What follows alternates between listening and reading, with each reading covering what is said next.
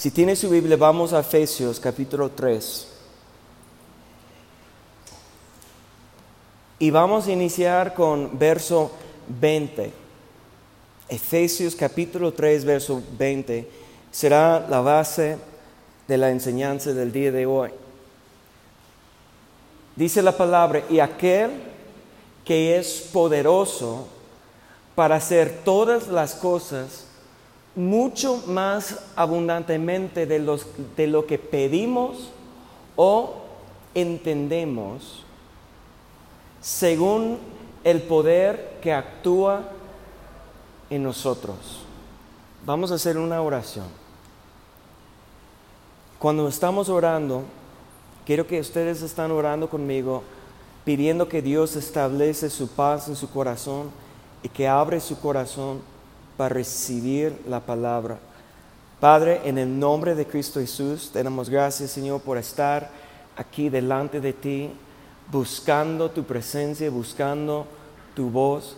Y yo pido, Señor, que tu Espíritu Santo en este día nos llena, que tu Espíritu Santo abre nuestro corazón para escuchar y para recibir tu palabra. Establece tu perfecta paz en cada corazón, en el nombre de Cristo Jesús. Amén. Ya tengo unas semanas pensando en ese verso. Dios puso e-, este verso en mi corazón cuando yo estaba compartiendo con unos jóvenes en Zamora. Y es, ese verso es una promesa increíble. Porque cuando yo estaba compartiendo con los jóvenes, recordé algo de, mi vida, lo que pasó en mi vida, un encuentro con Dios que tenía, una experiencia con Dios que tenía cuando realmente yo estaba huyendo del llamamiento de Dios. Cuando estaba en una manera dispuesto de participar en la iglesia, estar en la iglesia, tocar la guitarra o ser como miembro de la iglesia, pero no estaba eh, en mi corazón no quise rendir a lo que yo supe que Dios estaba llamando mi vida para, para servir a Dios, la manera como Dios estaba llamándome. En mi corazón, en mi interior, yo estaba lejos del plan de Dios, pero afuera, en el exterior, yo estaba sirviendo, como, como dije, 15 años yo estaba en, el ministerio de los niños, sirviendo con los niños, yo estaba tocando, la guitarra, yo estaba sirviendo en campamentos y haciendo muchas cosas que, que si la gente quiso juzgar mi vida, pueden decir, pues él anda bien, que él quiere hacer la voluntad de Dios, pero yo supe en mi corazón que no quise en ninguna manera, que yo no estaba pidiendo el plan de Dios. Porque no entendía el plan de Dios, no conocía el plan de Dios realmente. Solamente supe que Dios me estaba llamando, llamando a rendir mi vida, llamando a mí para servir, servir a Él con toda mi vida. Pero estaba huyendo. Porque creciendo en la casa del pastor, viendo los tiempos difíciles, la escasez muchas veces, como hoy en día mis papás son mucho más bendecidos que cuando yo era niño. Comenzamos nosotros con, pues la verdad, pobreza. El gobierno estaba ofreciendo asistencia porque no ganaban lo suficiente para comida y ellos estaban ofreciendo asistencia y no, no lo usaron, pero por cuestión de lo que estaba ganando era justo recibir de, de esa asistencia. Pero vivimos en la iglesia, ni tenemos casa ni departamento, y entonces yo crecí en una manera como muy humilde, pero para mí era normal. pero creciendo y viendo como a muchas veces la gente trata en los pastores o la gente piensa que los pastores no deben tener mucho.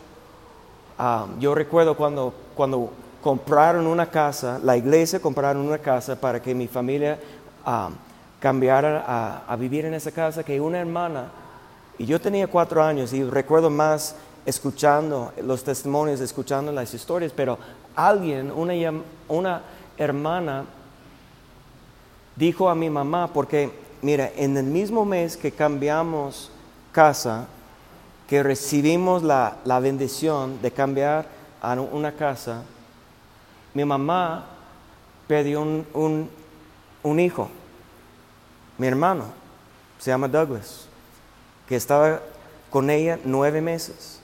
Dos semanas antes que iba a nacer, algo pasó. No sabemos qué pasó, pero se murió. Y mi mamá tuvo que dar luz a ese niño porque era tan um, avanzado en su embarazada que eh, era algo peligroso para solamente hacer una, una... Tú imagínate, yo no siendo hombre ni puedo imaginar las emociones y, y todo eso de dar luz a un hijo sabiendo que ya se murió.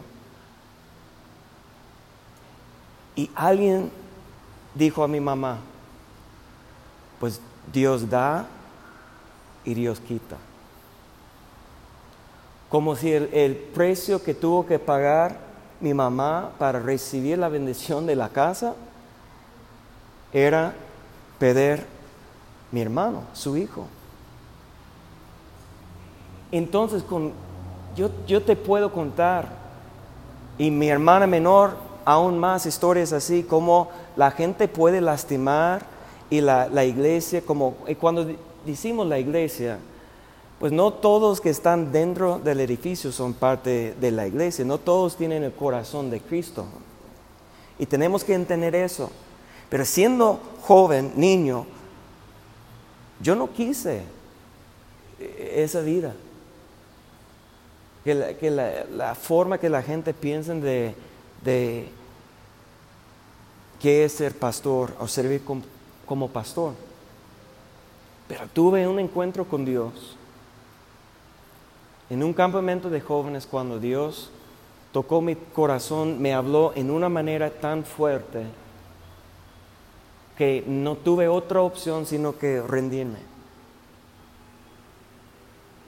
Y ahora, viendo la manera que Dios está utilizando mi vida hoy, pues yo nunca imaginaba que en ese día que rendí mi vida a Dios en un campamento de jóvenes cuando tenía 15 años, que hoy después de 25 años yo voy a estar en México sirviendo, haciendo los proyectos que tenemos, mucho menos nunca imaginaba que iba a hablar español y ser traductor en eventos como estoy, como cuando dice aquí, que Dios o aquel, está hablando de Dios, que es poderoso para hacer todas las cosas mucho más abundantemente de lo que pedimos o entendemos. Hay otras versiones que dice más que nosotros podemos imaginar. Ese verso realmente habla de mi vida.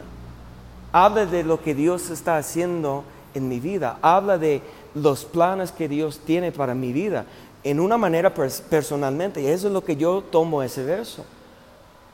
Porque aun cuando yo no estaba pidiendo ser útil o participar en el plan de Dios, cuando yo estaba huyendo, Dios en, una manera por su Espíritu Santo estaba persiguiendo a mí. La, la Biblia dice que el Padre está buscando adoradores verdaderos. Y, no era un adorador verdadero en ese momento, pero por su misericordia, por su amor, por su paciencia,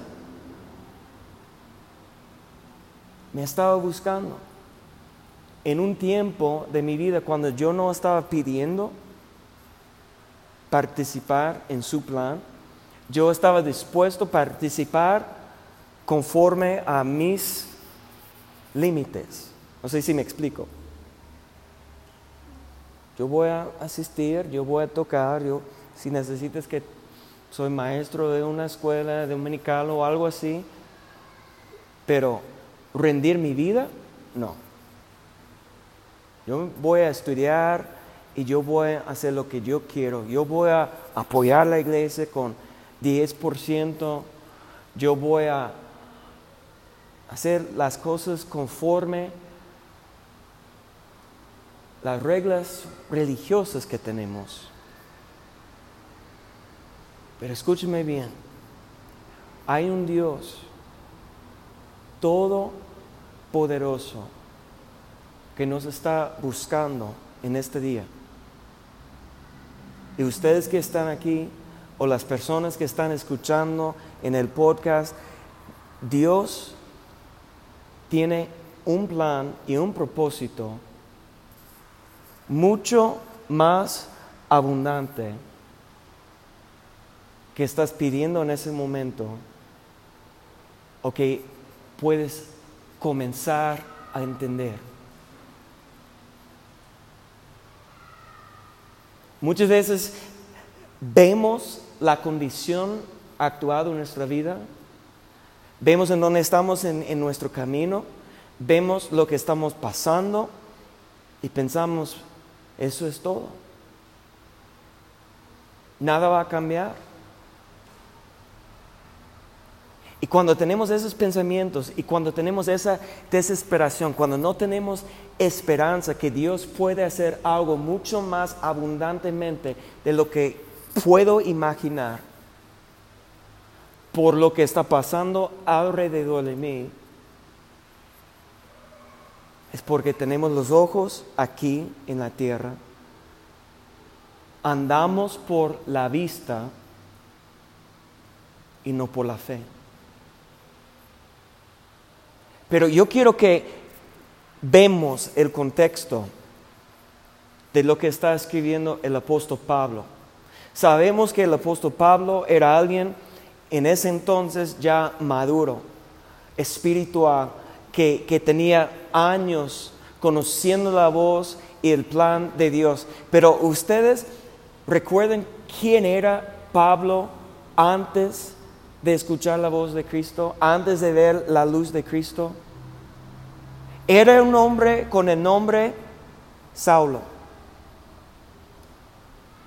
Y Pablo en Filipenses capítulo 3 da testimonio. Si alguien puede gloriarse por la carne, ¿quién era? ¿Qué dijo? Yo puedo más, porque yo era judío de judío nacido de la tribu de Benjamín, circuncidado el octavo día, que en cuestión de la ley, fariseo de fariseos.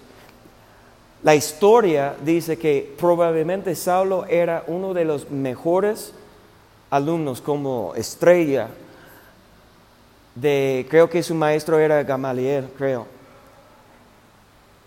Increíble lo que él estaba diciendo la Biblia dice, él dijo, en cuestión de la iglesia, perseguidor de la iglesia por su celo por la ley de Moisés. En otras palabras, con toda su fuerza, con todo su ser, con toda su alma, con toda su mente, él estaba intentando de cumplir la ley y conocer a Dios a través de la ley de Moisés. ¿Cuándo crees en la vida de Saulo que él imaginaba o estaba pidiendo, yo quiero servir a Cristo y yo quiero viajar al mundo y yo quiero sembrar iglesias siendo judío de judío, fariseo de fariseo, que yo quiero trabajar con los gentiles, los inmundos, los sucios del mundo conforme el pensamiento de los judíos, ¿cuándo crees que él estaba pensando que yo quiero servir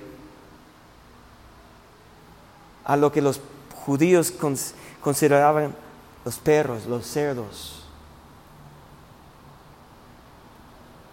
Pero imagínate, nosotros, como Saulo, hasta que tenemos conocimiento de la voz, tenemos conocimiento del plan, hasta que hay, nosotros podemos rendir nuestra vida a Dios, nunca jamás vamos a poder pedir conforme la voluntad de Dios, ni entender, ni imaginar cómo Dios nos puede utilizar.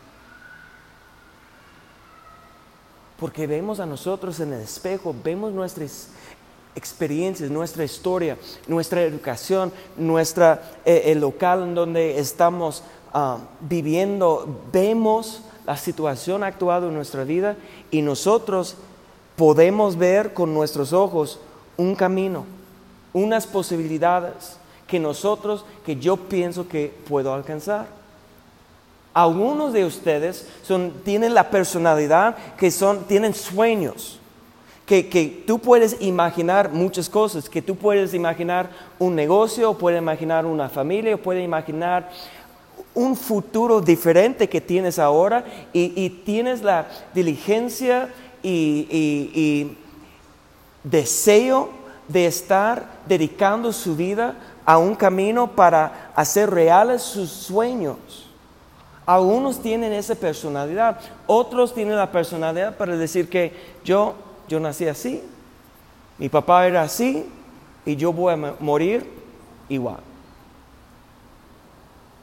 Hay, hay muchas diferencias entre las personalidades, pero escúcheme bien, yo no quiero hablar a su carne, yo no quiero hablar a sus emociones, yo no quiero hablar a su mentalidad como tú pienses, como la, persona que eres conforme la carne. Yo quiero hablar en ese momento a su espíritu, hablar una palabra de fe para, para encender o para sembrar algo dentro de ti que puede comenzar a creer, creer que Dios puede hacer algo. Y no solamente algo, dice aquí, Dios puede hacer qué? Todas las cosas mucho más abundantemente de lo que estás pidiendo, de lo que entiendes o lo que puedes imaginar. Vamos a ver el ejemplo de Pablo. Era Saulo persiguiendo a la iglesia, viviendo una vida totalmente separado de los gentiles, de los inmundos del mundo pero cuando reconoció el llamamiento y la voz de Dios, ¿cómo cambió su vida? Mire, vamos a regresar a, verso 8. Si me alguien puede traer agua, por favor. Dice Pablo aquí, a mí, que soy menos que el más pequeño de todos los santos. Me fue dada esta gracia de anunciar entre los gentiles el Evangelio de las inescrutables riquezas de Cristo. Cuando Pablo habla aquí que era o que es menos que el más pequeño de los santos, él está reconociendo el enorme amor y gracia de Dios que estaba manifestando en su vida. Algunos de nosotros pensamos dentro de nuestra, nuestro corazón, en nuestra mente, que mira todo lo que he hecho, mira todo mi sacrificio, mira todo lo que hago y los sacrificios y, todo lo que doy y mi tiempo y todo eso y pensamos en una manera, a lo mejor nunca vamos a decirlo, pero hay muchas personas que piensan dentro de sí que Dios está obligado a recompensarme por lo que he hecho. Y después de Cristo, en el Nuevo Testamento, yo no, no, pues 10 de los 12 discípulos de Cristo, dice la historia, no dice la Biblia, pero dice la historia, 10 de los 12 dieron sus vidas, fueron matados en el nombre de Cristo, mártires. Juan intentaron a, matarlo, pero no murió. Pues Judas quitó su propia vida. No puedes dar más que toda su vida. Entonces, en una manera, ¿cómo podemos decir que Pablo hizo más? Pero en cuestión de alcance, en cuestión de reconocimiento de la palabra, en cuestión de revelaciones, porque él no conoció a Jesús por la carne, sino todo era por revelación. Será muy difícil decir que alguien en el Nuevo Testamento, Pedro o Juan o uno de los otros discípulos, era más grande que Pablo. Y como Pablo mismo dijo, si alguien puede gloriarse en la carne, yo más. Pero ¿cuál era la actitud de Pablo? Todo lo que he hecho, ahora yo lo tomo como qué? Como basura. Mi sacrificio, mis estudios, mi disciplina, mi lo que sea, lo que sea. Él está diciendo que es basura porque solamente una, una cosa importa, es conocer a Cristo. Y tuvo la actitud correcta. Que yo soy el menor.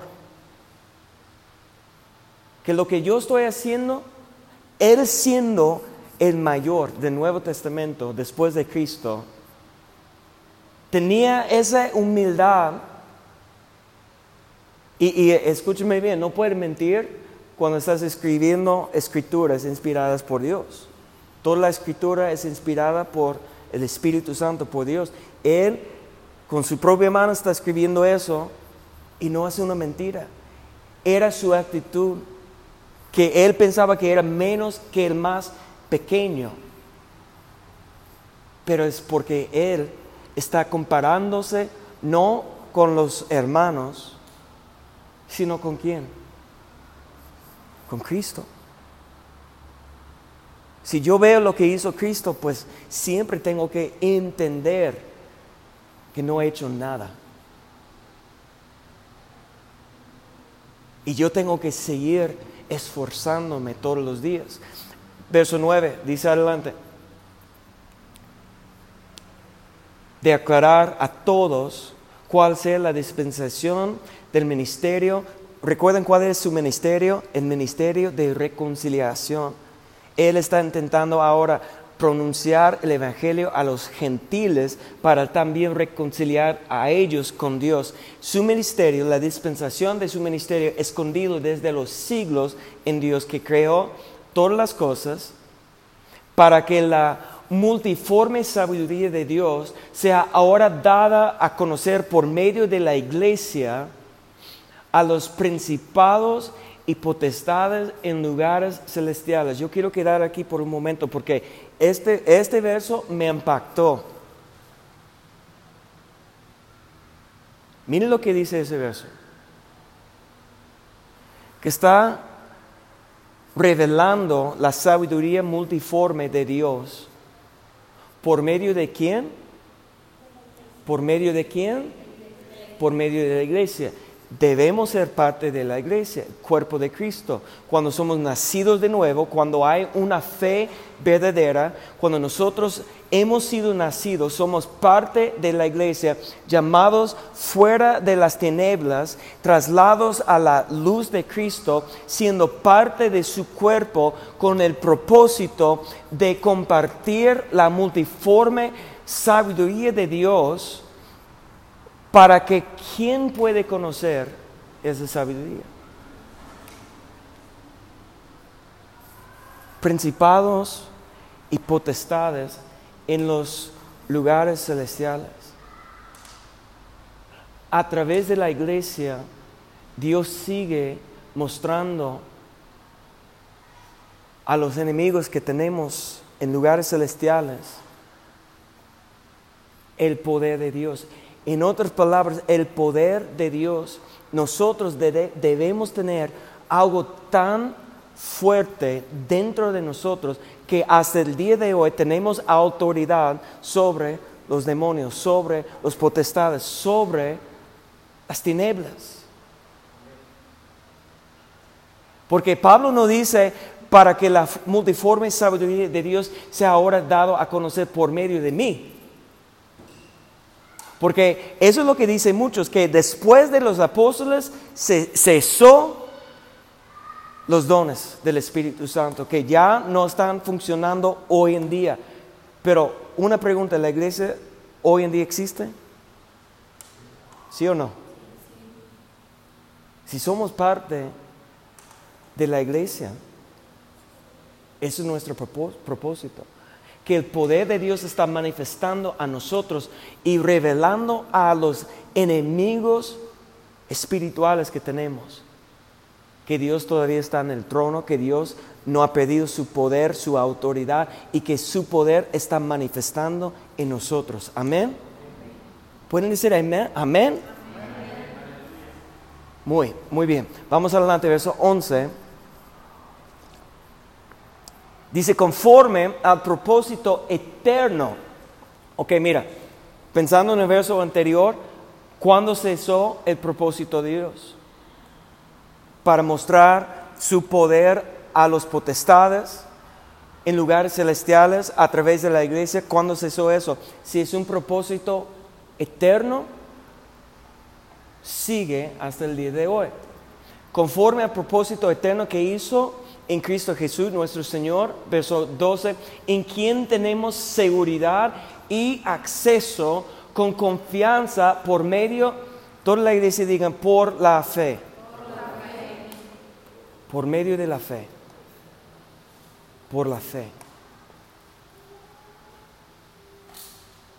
En ese momento a lo mejor no puedes imaginar un Dios todopoderoso que puede hacer algo con su vida que ni estás pidiendo, que ni puedes entender, que es por el propósito del Evangelio que es por medio del poder del Espíritu Santo. A lo mejor por la situación que estás pasando o por la historia, tus experiencias que tú, no, tú no puedes entender cómo hay seguridad en Dios.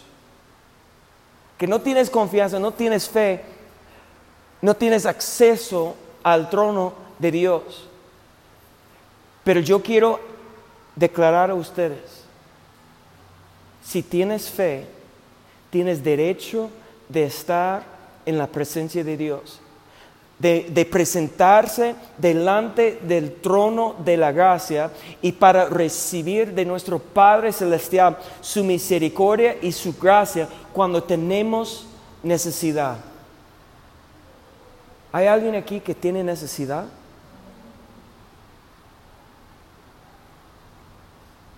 Necesitamos reconocer nuestra necesidad. Necesitamos reconocer la, necesidad de su poder, de, de su gozo, de su fuerza, de su presencia. Necesitamos la fe porque sin la fe no tenemos seguridad. Sin la fe no tenemos confianza. Sin la fe no tenemos acceso. Vamos a quedar afuera.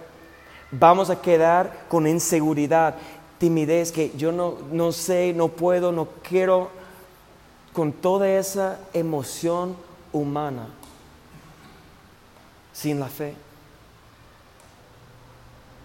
Vamos a vivir una vida totalmente carnal y natural. Ustedes pueden lograr éxito en, su negocio, pueden lograr, lograr, algo de éxito en su familia, en sus sueños, lo que sea, pero nunca puedes cumplir la voluntad de Dios sin la fe. Y algo que te puedo prometer es que los planes de Dios, el propósito de Dios y lo que Dios ha predestinado desde antemano es mucho más abundantemente grande que lo que tú has pedido o que puedes entender.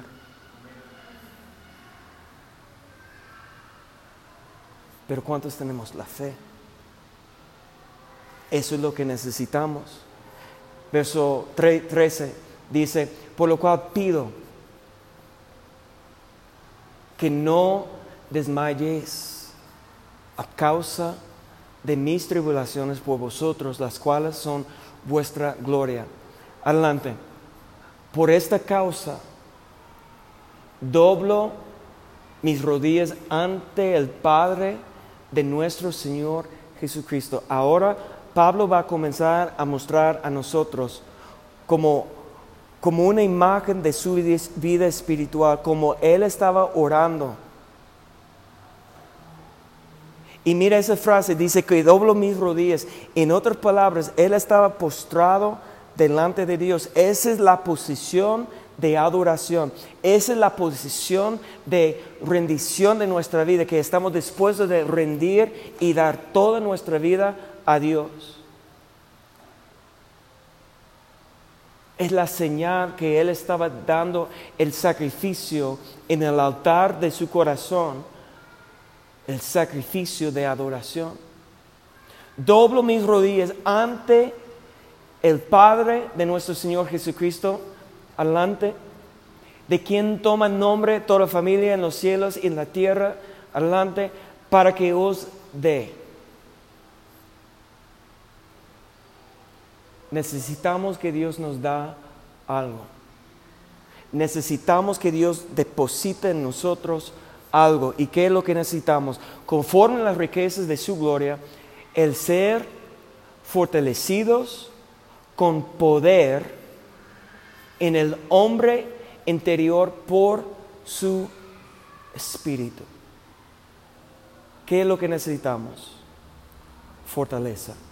Porque no importa la situación que estás pasando, no lo puedes aguantar, no, no, lo puedes superar, no lo puedes vencer, sea tentación o sea tribulación, o sea cualquier cosa que estamos pasando en ese momento, no lo podemos hacerlo, vencerlo, superarlo en el poder de nuestra carne. Y cuando no tenemos confianza, cuando no tenemos seguridad, cuando no estamos entrando, no tenemos acceso por la fe al trono de Dios, vamos a vivir conforme nuestra debilidad y vamos a estar siempre listos para rendirnos y volver para atrás y diciendo que no puedo. Cuando digas no puedes, ¿sabes qué? No puedes. Estás confesando y profetizando sobre su propia vida. Y la Biblia dice que el poder de la vida y la muerte, ¿dónde está? En la lengua. No puedo. ¿Qué estoy haciendo? Maldiciendo mi vida.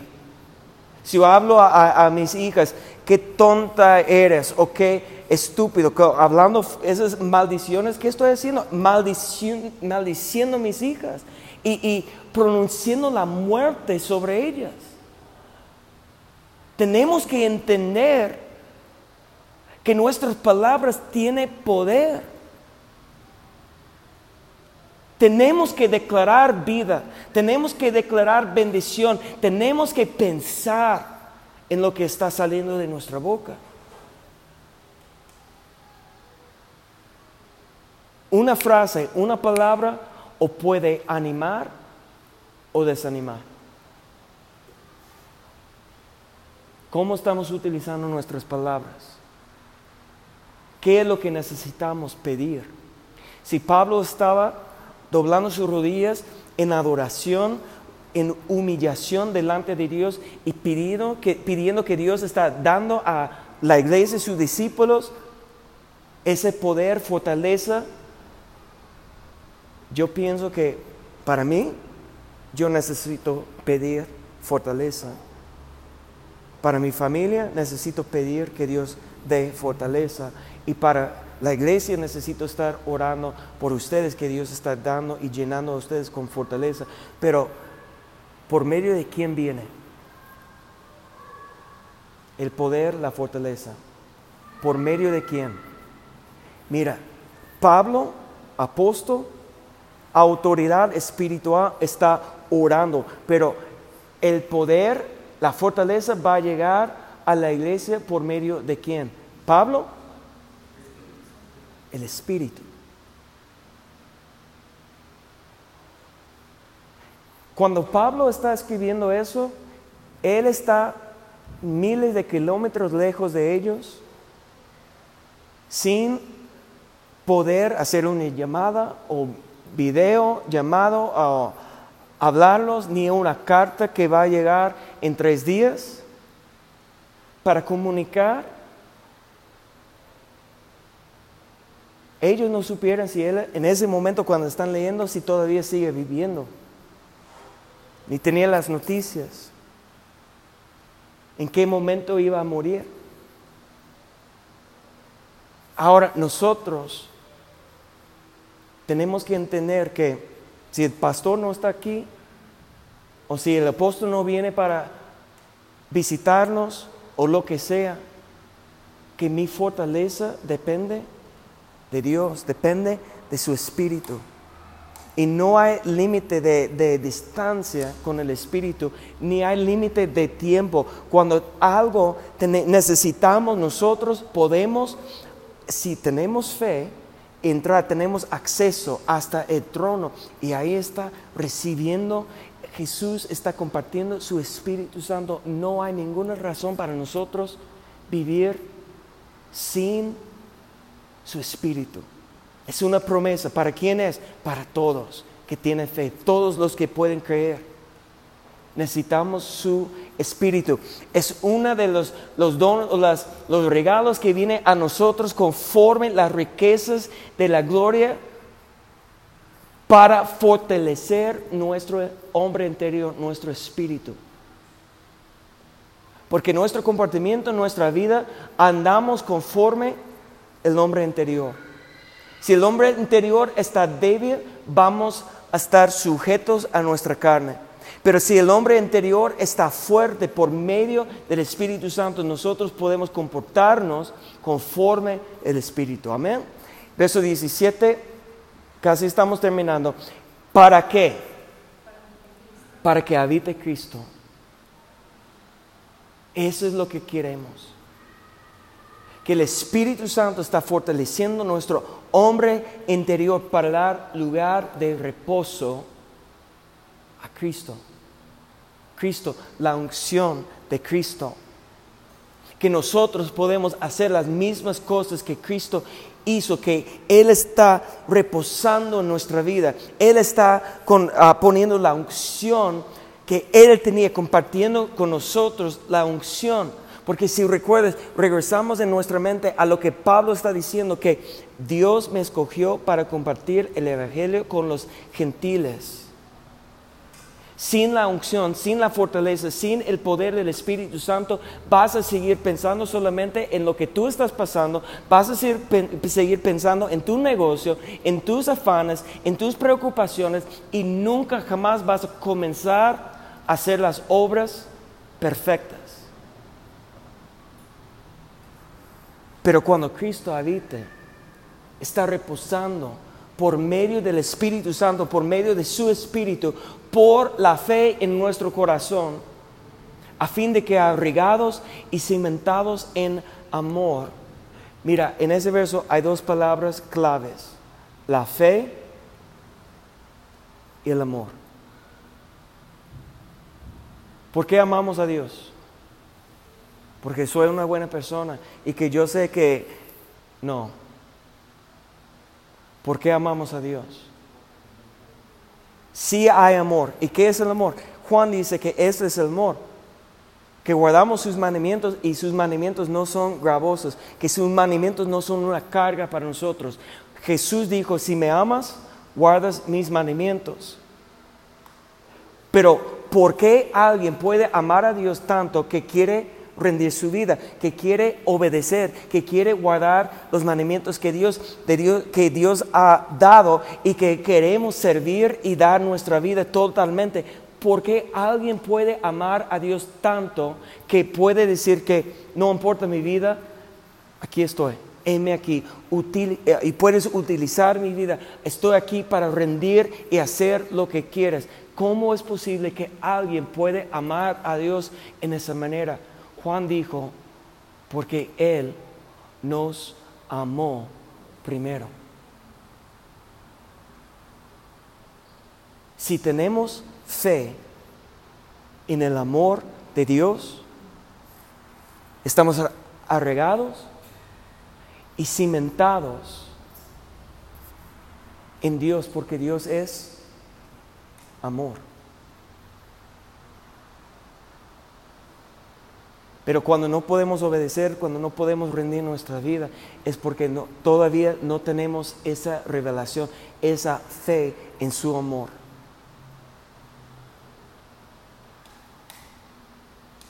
Hermanos, amigos, Dios te está buscando, Dios te está llamando, Dios te está persiguiendo para mostrar su amor, para, darte una revelación que Dios, aquel que es todopoderoso, puede hacer mucho más abundantemente que lo que estás pidiendo o que puedes imaginar. Hay una razón que Dios está reuniendo a nosotros aquí en este lugar hay un propósito más grande que nosotros necesitamos entender. Hay una razón que, viniste para vivir en Guadalajara. Hay una razón que, Dios me envió. Hay una razón que, que nosotros estamos aquí y nosotros necesitamos despertarnos para entender que hay un propósito y no sabemos cuánto tiempo tenemos.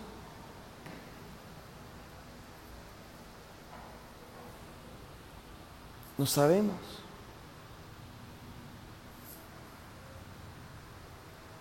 Pero si tenemos la fe, Cristo puede habitar, reposar en nuestro corazón y podemos ser fundados en el amor.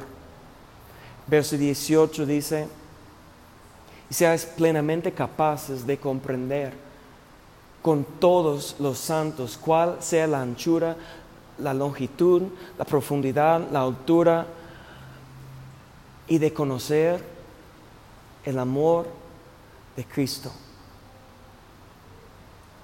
Necesitamos estar buscando a conocer su amor, porque su amor va a llenar a nosotros con fe y esa fe va a, a llevar a nosotros a cumplir obras que nosotros no podemos imaginar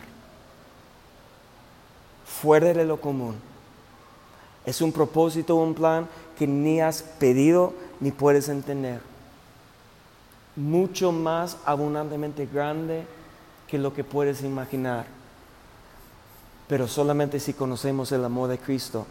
Su amor excede a todo conocimiento para que seáis llenos de toda la plenitud de Dios.